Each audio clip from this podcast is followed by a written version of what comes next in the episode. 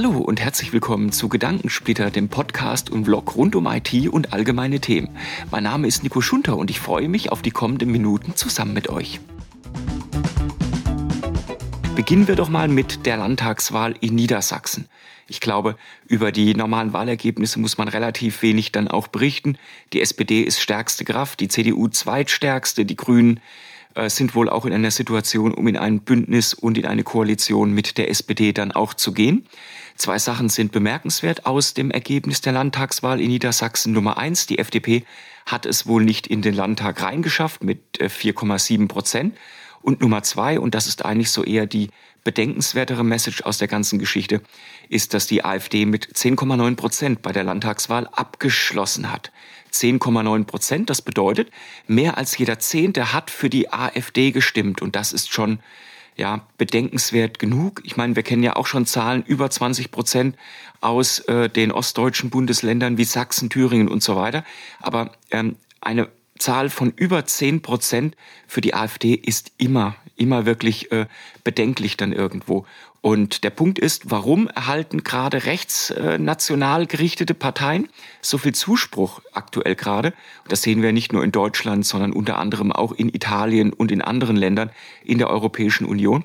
Das hat vor allem auch damit zu tun, dass viele Menschen sich sehr gut abgeholt fühlen von den jeweiligen Versprechen und ähm, entsprechenden auch äh, Parolen, man könnte fast schon sagen Propaganda der jeweiligen Parteien. Das ist kein neues Phänomen eigentlich. Gerade in Zeiten der Krise sucht man auch immer eine Art Orientierung und eine Art Halt. Der Punkt ist aber, Parteien, die sehr stark konservativ geprägt sind, können einem diesen Halt eigentlich perspektivisch gar nicht geben. Warum ist das so? Wenn man sich mal so ein bisschen anschaut, wofür so eine Partei wie die AfD steht, von dem ganzen blöden anderen Zeug, was sie da von sich geben, ist aber vor allem das Zurückbesinnen auf nationale Stärke einer der Kernaspekte der AfD. Und genau da liegt eigentlich schon der Hase im Pfeffer begraben, weil nationale Stärke ist ein Terminus, der heute eigentlich gar nichts mehr zu bedeuten hat. Wir leben in einer sehr verflochtenen Welt, wo ähm, die Ökonomien in sich dann auch nicht mehr eigenständig stehen können, sondern wir sehr viel Abhängigkeiten auch von anderen Ländern und anderen Kontinenten haben. Ich meine, wir sehen es aktuell gerade an den Gasthemen, wir sehen es in den Verflechtungen, wenn es irgendwelche Container wieder mal nicht aus Fernost dann irgendwo kommen. Das sind also wirklich verflochtene Wirtschaftsbeziehungen, die nicht wie vor 100 oder 200 Jahren für sich alleine stehen, wo man aus eigener Stärke dann für sich eine Insel aufbauen kann. Und genau das ist eigentlich der Haupttrugschluss vieler Parteien, die eher so einen konservativen oder in diesem Fall schon einen rechtskonservativen Impetus dann haben, wie bei der AfD beispielsweise dann auch. Und deswegen ist dieses Wahlergebnis eine absolute Katastrophe, weil es auch zeigt, dass die ähm, Menschen, die diese Partei gewählt haben, in vielerlei Hinsicht nicht begriffen haben, dass uns eine Exklusion aller anderen Geschichten nicht weiterbringt, sondern wir müssen eher zusammenstehen, mit anderen Ländern zusammenstehen, um die Krisen und die Herausforderungen, die wir aktuell gerade auch erleben, in den Griff zu bekommen. Kommen wir mal von dem Thema Wahlergebnisse aus Niedersachsen zu einem ganz anderen Thema, nämlich ein IT-Architekturthema. Ich glaube, wenn ich euch äh, Begriffe nenne wie Hyperscaler oder Hyperkonvergenz, das sind alles Begrifflichkeiten, mit denen vermutlich viele der Hörer in diesem Podcast dann auch schon Berührung hatten und die auch schon verstehen. Mir ist aber letztens ein anderer Begriff dann auch unter die Ohren gekommen oder unter die Augen besser gesagt, und das ist der Begriff der Supercloud. Und zwar hat das Analystenunternehmen Wikibon den Terminus Supercloud als einen neuen Begriff für eine IT-Architektur eingeführt. Zum Verständnis oder zur Erklärung, IT-Architekturen bezeichnen die Ausprägung der informationstechnologischen Plattform eines Unternehmens, um Dienste entsprechend anzubieten. Klassische IT-Architekturen, die relativ bekannt sind, sind beispielsweise Silo-Architekturen, wo ich äh, getrennte Bausteine wie Serversysteme, also Compute-Ebenen, Storage-Systeme, also Store-Ebene und äh, Virtualisierungsschichten, also Percent-Ebene dann auch zusammen kombinieren kann und damit meine Dienste anbieten kann. Normalerweise findet man heutzutage IT-Architekturen in einer hybriden Ausprägung dann auch vor. Das bedeutet, Ihr habt dann beispielsweise IT-Architekturen, wo ein Teil der IT-Lösungen im heimischen RZ dann auch äh, zur Verfügung gestellt werden und andere Teile der IT-Dienste über Software as a Service, Plattform as a Service oder andere Geschichten zugekauft bzw. ergänzt werden. Das ist dann ein hybrides Bereitstellungsmodell. Es gibt auch einige wenige Unternehmen, die fast die komplette IT aus der Steckdose dann auch konsumieren lassen. Das ist aber wiederum ein anderes Thema. Bei der Supercloud reden wir nochmal eine Ebene weiter. Da geht es also jetzt nicht nur um die Kombination aus, ich sag mal, heimischer IT und irgendeinem Software as a Service oder Cloud Service, sondern bei Supercloud geht es darum, verschiedene Cloud Services und On-Premises Services unter einem Abstraktionslayer dann auch zu kombinieren. Das bedeutet, ihr habt quasi eine Single Pane of Glass und bedient euch dann, was die Daten entsprechend betrifft oder die Dienste betrifft oder was auch immer, aus den unterschiedlichen Töpfen, egal ob on-prem oder in der Cloud. Das ist also die Supercloud. Als Beispiele gibt hier das Analystenunternehmen Wikibon auch schon einige Geschichten dann auch an, die Supercloud-Ansätze haben, also beispielsweise die NetApp Cloud Volumes oder die Cloud Foundation von VMware beispielsweise. Auf jeden Fall ein spannendes Thema, das sollten wir auf jeden Fall dranbleiben, aber vergesst nicht, je mehr fragmentiert eure Dienste auch werden, umso mehr ist aus meiner Sicht auch ein Business Continuity Management dann auch sehr, sehr wichtig, weil man sich natürlich da auch ein, eine verstärkte Abhängigkeit dann auch bewegt und dann auch begibt und das sollte natürlich entsprechend auch dann mitigiert werden. Ah, nach diesen ganzen Hype-Begriffen wie jetzt der Supercloud erstmal ein Kaffee. Ah, herrlich. Weder Filterkaffee noch Apokalypse, was auf uns zukommt. Aber kommen wir mal weiter mit äh, den anderen Themen jetzt hier. Und zwar ist die Supercloud eine super Überleitung natürlich auch für das Thema, äh, was die Absätze im PC-Markt dann auch betreffen. Und zwar gehen die Absätze im PC-Markt erneut zurück und zwar über 15 Prozent, was die Revenue-Zahlen dann auch betrifft. Am PC-Markt ist es so, dass ähm, im Prinzip sämtliche Hersteller, die drei führenden sind Lenovo, HP und Dell, eklatante Umsatzeinbußen im Absatz von PCs dann auch erdulden müssten. Und das hat letzten Endes mit zwei Faktoren zu tun. Einmal dem Faktor natürlich der sinkenden Nachfrage und einmal dem verursachten Angebotsstörung durch äh, die Halbleiterkrise. Und wichtig ist, dass die Absatzzahlen, obwohl sie um 15 Prozent gesunken sind, immer noch vor der Pandemie liegen dann auch. Aber trotzdem zeigen alle Zahlen äh, hier einen schwindenden Markt dann auch an. Es gibt einen Player am Markt, der entgegen sämtlichen anderen Trends auch läuft. Und das ist Apple. Apple konnte nämlich die Umsatzzahlen um 40 Prozent dann auch steigern. Die mit der Umsetzung des von Olaf Scholz angekündigten Doppelwumses äh, betreute Energiekommission hat jetzt einen ersten Vorschlag unterbreitet, den sie in die Bundesregierung und an die Bundesregierung übergeben hat zur Abstimmung und zur Entscheidung. Bei diesem Vorschlag handelt es sich um die Umsetzung der Gaspreisbremse und die Reduktion der Belastungen für die Bürgerinnen und Bürger und für die Unternehmen. Was steckt hinter diesem Vorschlag? Der Vorschlag ist eigentlich in drei Dimensionen und drei Komponenten unterteilt. Die erste Komponente für die Entlastung betrifft die Privathaushalte und da soll es um eine Einmalzahlung im Dezember gehen, die basierend auf dem Verbrauch vom und der Abschlagszahlung vom September 2022 dann ausgezahlt werden soll. Das bedeutet, damit soll so ein bisschen die Entlastung dann geschaffen werden für das kommende Jahr. Wie soll das Ganze funktionieren?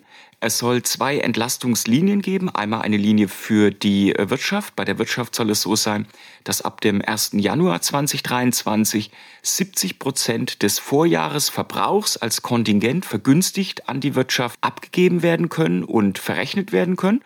Und zwar zu einem Preis von 7 Cent pro Kilowattstunde. Das ist der Vorschlag der Kommission. Jetzt nicht vergessen, das ist jetzt ohne irgendwelche Steuern, Abgaben und andere Geschichten. Das wird gleich nochmal wichtig. Bei den Privathaushalten ist es so, dass die Kommission vorschlägt, ab äh, März 2023 den Gaspreis auf 80 Prozent des Vorjahres zu deckeln. Hier soll auch wieder die Abschlagszahlung vom September 2022 dann auch Grundlage sein, damit man halt nichts manipulieren kann. Und da soll der Gaspreis dann auf 12 Cent pro Kilowattstunde gedeckelt werden. Obacht, die 12 Cent entsprechen so ziemlich genau den 7 Cent, weil die 12 Cent inklusive sämtlicher Steuern, Abgaben und Gebühren dann auch irgendwo sind. Warum ähm, jetzt dieses Doppelwumms-Programm oder warum der Vorschlag der Expertenkommission für Energie? Das hat einfache Gründe und zwar eigentlich genau zwei. Der vordergründige Aspekt ist dann natürlich, die Personen zu entlasten, die sich die heutigen Energiepreise nicht oder nur so leisten können und durch den Anstieg der Energiekosten dann im nächsten Jahr oder auch jetzt in diesem Jahr dann auch in finanzielle äh, Schieflage dann auch geraten könnten. Weil das ist gerade, wenn ihr gerade so über die Runden kommt und habt dann auf einmal einen Energiepreis, der um den mehrfachen Faktor dann auch ansteigt, das ist natürlich problematisch. Aber ein anderer Aspekt, und der findet in der äh, öffentlichen Debatte aus meiner Sicht so nicht wirklich viel statt, ist äh, das Problem mit dem Kaufkraftverlust dann auch für Leute, die sich dann auch die gestiegenen Gaspreise auch leisten könnten oder gerade so leisten können. Wenn man sich das beispielsweise einfach mal am konkreten Beispiel anschaut, ich zahle aktuell jetzt durch einen Einjahresvertrag, der in der Bindung beim 22. Dezember 2022 ausläuft, ungefähr roundabout einen Abschlag von 200 Euro pro Monat. Wenn ich jetzt einfach auf Verifox gehe und dort für den gleichen Verbrauch dann recherchiere, was mich dann der neue Abschlag dann auch kosten würde, dann lande ich da bei einem ganz anderen Betrag. Unabhängig davon, ob man sich das leisten kann, will, ja, und ob das überhaupt irgendwo geht, ist das Problem dahinter natürlich auch ein Problem, dass ähm, wenn das Geld in die Energie dann auch fließt, anderweitig ja auch nicht mehr investiert oder ausgegeben werden kann. Und da reden wir ja wirklich schon über Größenordnungen, die beachtlich sind.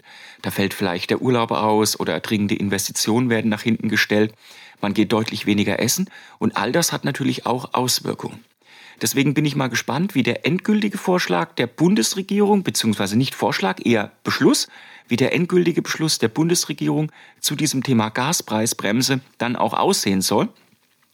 Die Expertenkommission hat nämlich auch vorgeschlagen, dass ab einem gewissen Steuersatz, ab einer gewissen Steuerklasse dann auch der äh, Zuschuss auf das Kontingent dann auch als geldwerter Vorteil versteuert werden soll.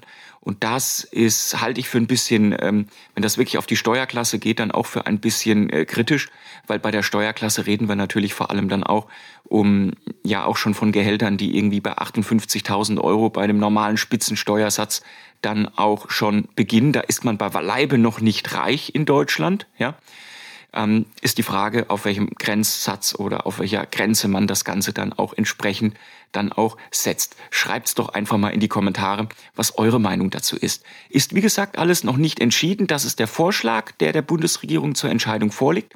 Und jetzt stand heute, und das ist Donnerstag, der 13. Oktober, habe ich jetzt noch keine weiteren Informationen über anderweitige äh, äh, Entscheidungen zu dieser Gaspreisbremse vorliegen. Kommen wir mal nach der Gaspreisbremse auch zu einer Karriere- bzw. Umsatz- bzw. Einkommensbremse. Und zwar möchte ich in diesem Schwerpunkt jetzt der 22. Episode von Gedankenspitter einfach mit euch mal zwei Begriffe dann auch erörtern, die jetzt in den letzten Monaten und gerade in 2022 in den sozialen Medien und auch in der Arbeits- und Berufswelt dann schon relativ häufig erwähnt worden sind. Und zwar geht es um die Begriffe Quiet Quitting und Quiet Firing. Und die beiden Begriffe, die sind sehr, sehr interessant. Aber bevor wir damit dann mal anfangen, erstmal ein paar grundlegende Informationen. Wir als Menschen definieren uns ja nicht nur durch eine Sache, die wir tun, oder zumindest zumeist nicht, sonst ist es eher eine relativ ungesunde Fixierung auf ein Thema oder auf eine Sache. Sondern wir Menschen selber werden ja unser ganzes Leben eigentlich zu dem geformt, was unser Charakter ausmacht. Also ein typisches Modell in der Psychologie geht auch von der sogenannten primären, sekundären und tertiären Sozialisation aus. Die ähm, primäre Sozialisation, die kommt laut diesem Modell in den ersten zwei Jahren durch das Elternhaus, die sekundäre Sozialisation durch Gleichaltrige und äh, durch die Schule und die tertiäre Sozialisation dann durch die späteren Freundesgruppen und vor allem auch durch die Arbeitsstelle. Und all das formt uns als Menschen. Und jetzt ist es wichtig zu wissen, dass auf diesem Leben und auf diesem Weg hin letzten Endes für das einzelne Individuum es nicht immer nur eine Einbahnstraße gibt, wie man sich immer per se prototypisch entwickelt, sondern es gibt eine Vielzahl an unterschiedlichen Einflüssen und Impulsen, die uns als Menschen dann auch formen. Und ähm, deswegen ist es auch relativ schwierig vorherzusehen, wer jetzt welcher Typus Mensch ist, egal ob im privaten oder im geschäftlichen. Es gibt verschiedene Modelle, die versuchen das dann immer in, in Farben aufzuteilen oder in, in verschiedene Arten von, von, von Gruppenmenschen, Personenmenschen äh, dann aufzuteilen, um das zu vereinheitlichen. Aber es ist einfach eine relativ primitive und rohe Herangehensweise an ein sehr vielseitiges und interessantes Thema, wie ich eigentlich finde. Und wenn wir das auf die Arbeitswelt dann zurückbeziehen, ab da wird es dann auch äh, für den Begriff Quiet Quitting dann auch ein bisschen spannend, ist es erstmal wichtig, was heißt Quiet Quitting?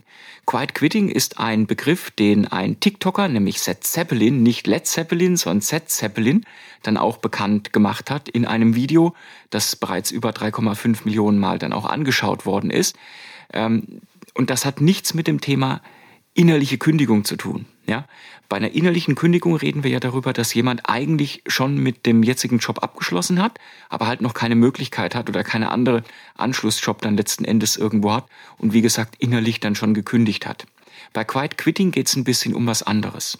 Grob, auch wenn ich kein Freund von groben Vereinfachungen bin, könnte man prinzipiell sagen, dass es zwei große Hauptlager und natürlich entsprechende Wisch- und äh, Mischmengen dann auch gibt, wo sich Mitarbeitende in Unternehmen auch einordnen lassen können.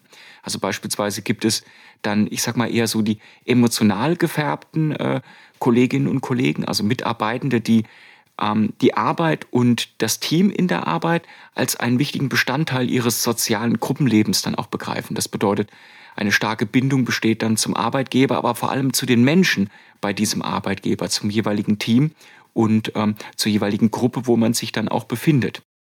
Und Leute, die so, man sagt, emotionally attached dann auch zu äh, diesem Thema Arbeit dann auch letzten Endes sind.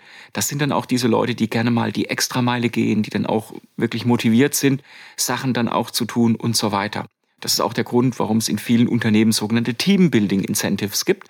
Das sind einfach dann diese Incentives, wo man versucht, die Leute enger zusammenzukriegen, um einfach als Einheit dann auch mehr Spaß zu haben, ganz klar, ja, aber dann vielleicht auch mehr Efforts dann auch leisten zu können. Das ist ein Punkt. Und dann gibt's wiederum, ich sag mal, das komplette Gegenteil davon. Das sind so die Pragmatiker, ja. Also diejenigen, die dann auf Arbeit gehen und das auch wirklich nur tun, um Karriere zu machen und oder dann auch Geld zu verdienen. Und wenn die Umstände halt nicht passen und man nicht mehr weiterkommt und es einfach nicht mehr zu einem passt, dann wird gekündigt und der nächste Arbeitgeber wird dann entsprechend auch gesucht, der diese Ziele dann erfüllen soll. Quiet Quitting ist irgendwie sort of between. Ja? Also bei Quiet Quitting geht es darum, dass äh, Menschen dann wirklich entscheiden, nur das zu tun, was sie vertraglich dann auch dem Unternehmen letzten Endes schulden. An Arbeitszeit, an Aufgaben, an Invest, die man in die Arbeit reinsteckt und der Rest dann in das Privatleben dann auch rein investiert wird. Das heißt jetzt nicht, und das ist auch ein ganz wichtiges Kriterium, dass diese Menschen diese Arbeit nicht tun wollen, sondern sie mögen durchaus auch ihre Arbeit, die sie tun wollen. Sie haben aber bewusst entschieden, dass die Arbeit nur eine Säule ist in ihrem sozialen Leben und sicherlich auch eine gewisse Wichtigkeit hat, aber die Säule Privatleben und Familie gleichberechtigt neben der Säule Arbeit dann entsprechend auch steht. Das heißt, Quiet Quitter, wie man sie so nennen könnte, die sind nicht bereit, dann in den Randzeiten mal etwas zu tun oder auf Abruf bereit zu stehen und arbeiten dann durchaus schon gemäß äh, Arbeitsvertrag 9 bis 17 Uhr dementsprechend dann auch, kommen nicht zu spät, aber machen auch nicht zu spät Feierabend. Und das ist ein Trend, der zieht sich in den letzten Monaten und auch gerade während der Pandemie immer stärker eigentlich durch und hat vor allem auch in den sozialen Netzwerken schon ein bisschen Fahrt gewonnen.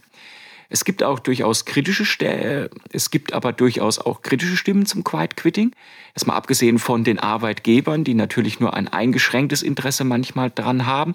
Ich sag mal als Teamlead gleich mal später noch ein bisschen was mehr dazu, weil ich persönlich finde, das genauso wichtig als individuelles Thema wie ähm, andere Themen, weil individuell und wertschätzend ist eigentlich das Wichtigste, was wir als Arbeitgebende machen können, ja, für unsere jeweilige Peer Group oder für unsere Mitarbeitenden im Unternehmen dann auch selber. Aber, und das, das ist ein Punkt, dieses Quiet Quitting ist dann gefährlich äh, für Minderheiten und Minoritäten in Unternehmen, die dann also wirklich auch darauf angewiesen sind, dann auch mal voranzukommen und sowieso keinen äh, starken Protégé oder Protégé-Gruppen dann auch hinter sich haben. Ist Quiet Quitting prinzipiell schlecht? Ich sag mal, in Deutschland selber ist es ein relativ bedenklicher Trend, weil man, man gerade mal anschaut, in Deutschland sind Überstunden relativ normal bei vielen Unternehmen. Also 12,5 Prozent der Belegschaft, das entspricht roundabout 4,5 Millionen Arbeitende, machen regelmäßig Überstunden, ob bezahlt oder unbezahlt. Das hat verschiedene Gründe, Fachkräftemangel, äh, Freiwilligkeit, äh, dann emotionale Bindung zu den Unternehmen und so weiter und so fort. Und ähm, gerade in Branchen wie der Informationstechnologie ist es ja zum Beispiel auch gar nicht so einfach dann auch tatsächlich genügend Fachkräfte zu finden, um das Ganze entsprechend aufzulösen. Das heißt, da ist auch so ein bisschen ein Grain of Salt, dann irgendwo dann auch mit drin. Hinterfragt euch mal als äh, Führungskräfte, aber auch als Mitarbeitende durchaus, welchen Stellenwert der Beruf bei euch einnimmt und, und mein großer Tipp ist auch, das Ganze auch offen mit dem jeweiligen anderen gegenüber, also mit der Führungskraft und oder auch mit dem Mitarbeitenden dann auch offen zu kommunizieren. Weil ich denke, das, was uns die letzten Jahre auch gelehrt haben, ist der Punkt, dass eine gute Menschenführung jetzt nichts mit den Klassikern zu tun hat aus der autoritären Unternehmensführung, die wir in den vergangenen Jahrzehnten gelernt haben. Da gibt es so viele berühmte und beschissene Sprüche. Da könnte ich euch jetzt so totbomben, wie zum Beispiel, gutes Verhandlungsgeschick ist dann, wenn äh, man die Wärme beim über dem Tisch ziehen als Nestwärme empfindet, ja, und so ein Mist. Ja. Da gibt es sehr, sehr viele Sprüche, die in diese Richtung dann noch abzielen. Ich denke, in der heutigen Arbeitswelt ist das Thema Wertschätzung wirklich sehr, sehr wichtig, dass man auf Augenhöhe miteinander umgeht und dass man sich unter einem gemeinsamen und hinter einem gemeinsamen Ziel dann auch versammeln kann. Der zweite Begriff jetzt hier von diesem Schwerpunkt in der Episode 22, der hat äh, auch was mit Quiet zu tun, aber nicht mit Quitting, sondern Firing, also Kündigung, ja. Und zwar stille Kündigung könnte man ihn so ein bisschen auf Deutsch dann auch übersetzen. Und worum geht's bei diesem Begriff? Und das ist auch etwas, wo jetzt in den sozialen Netzwerken und auch in vielen, vielen Nachrichten dann auch vor allem in den USA ähm, wirklich eine Zunahme von dieser Art und Weise der Kündigung dann auch berichtet wird. Ähm, bei dem Begriff geht es darum, dass man nicht offen miteinander spricht, sondern durch sein Verhalten als Führungskraft die Leute dann auch äh, in die Kündigung dann auch treibt. Ja? Deswegen stille Kündigung, man spricht sie nicht aus, sondern man arbeitet letzten Endes auf diese Kündigung hin. Halte ich für absoluten Schwachfug. Ja? Also ich habe ja vorhin schon bei Quiet ähm, Quitting gesagt, dass Augenhöhe und das wirkliche Miteinander aus meiner Sicht das Wichtigste und die Ultima Ratio eigentlich in einem menschlichen Umgang dann auch miteinander darstellen. Und bei Quiet Firing ist es komplett das Gegenteil. Und bei Quiet Firing ist es einfach so, dass die Führungskraft die Mitarbeitende nicht mehr mit einbezieht. Man wird beispielsweise nicht mehr zu Meetings eingeladen, bei Beförderungen übergangen ähm, und bekommt auch Aufgaben zugewiesen, die äh, einen gar nicht auslasten, die es unmöglich machen, vielleicht einen Bonus zu erfüllen oder beispielsweise die ähm, komplett dem Mitarbeitenden auch gar nicht liegen dann. Und das soll dann dazu führen, dass äh, der Mitarbeitende dann sich dazu entschließt, ähm, dann selber die Kündigung einzureichen. Deswegen war es auch keine aktive, sondern eine passive Kündigung. Also ein Quiet Firing dann jetzt hier. Die Gründe, warum man das Ganze tun könnte als Führungskraft. Da gibt es zuhauf Artikel und auch Studien dazu eigentlich. Einige sagen beispielsweise, es hat auch unter anderem mit der Angst einiger Führungskräfte dann auch zu tun, offene Diskussionen und offene Worte dann auch zu führen und äh, diesen Diskussionen dann auch aus dem Weg zu gehen. Andere sagen, es hat mit rechtlichen Aspekten zu tun, dass man eben sagen kann, okay, die Leitplanken, die man aufstellen muss für eine Kündigung, die sind inzwischen bei in manchen Staaten oder in manchen Berufen, in manchen Altersgruppen so tight und eng, dass es seltsamerweise dann keine andere Möglichkeit gibt. Reden wäre beispielsweise immer noch eine Möglichkeit. Klar, die hat ein Risiko, ja, aber es wäre beispielsweise eine Möglichkeit. Das heißt, ähm, das abschließende Wort ist zu diesem Thema Quiet Firing noch gar nicht draußen. Und auch da ist immer die Frage, und darum muss man sich auch äh, immer damit beschäftigen, ähm, in Unternehmen selber, wie gehen Führungskräfte mit ihren Mitarbeitenden dann auch um? Es gibt zum Beispiel auch durchaus äh, Szenarien, wo man sich vorstellen könnte, dass es zu einem Quiet Firing kommt, also quasi Mitarbeitende kündigen, weil sie sich nicht gewertschätzt fühlen, das aber beispielsweise auf Seiten der Führungskraft gar nicht beabsichtigt ist. Beispielsweise, weil die Führungskraft zu viele Direct Reports, also direkt äh, ihr unterstellte Mitarbeitende dann auch hat und gar nicht die Chance hat, in regelmäßigem Austausch mit den jeweiligen Kolleginnen und Kollegen dann auch zu treten. Also es ist wirklich ein Thema, das sollte man sich wirklich aus mehreren Hinsichten hinterfragen. A, ob man es nicht passiv selber riskiert, indem man einfach nicht miteinander redet, durch Überforderung, durch äh, zu wenig Zeit haben, durch äh, zu wenig Invest in diesen Bereich. Oder ähm, auf moralischer Sicht letzten Endes, dass es moralisch natürlich auch schon eine ziemlich fragwürdige Geschichte dann irgendwo ist. So, das waren jetzt die beiden Themen und Begriffe und Buzzwords, die ich euch mal so ein bisschen hier in diesem Schwerpunktthema für die Gedankensplitter-Episode mal mitgebracht habe. Hinterfragt euch immer, wie wolltet ihr oder wie würdet ihr gerne behandelt werden wollen, ja? Und macht das Gleiche dann auch. Man äh, sagt hier äh, sehr häufig dann auch walk your talk oder mach das, was du tust, auch immer selber. Ja, ist aber auch genauso ein verallgemeinter Platzhalter. Ich glaube, wichtig ist einfach offen sein, Sachen wahrnehmen, über die Wahrnehmung dann auch sprechen und das Ganze in beide Richtungen dann entsprechend auszuführen. So, liebe Leute, das war die 22. Episode von Gedankensplitter. Ich hoffe, sie hat euch äh, gefallen. Wenn sie euch gefallen hat, dann würde ich euch darum bitten, ein äh, Like beziehungsweise auch ein Sternchen auf der Plattform eurer Wahl dann entsprechend für diesen Podcast Schräger Vlog dann auch zu vergeben. Und ansonsten freue ich mich schon drauf, euch hoffentlich in der kommenden Woche wieder zu hören, wenn es heißt Gedankensplitter, der Podcast-Vlog rund um IT und allgemeine Themen. Bis dann, euer Nico.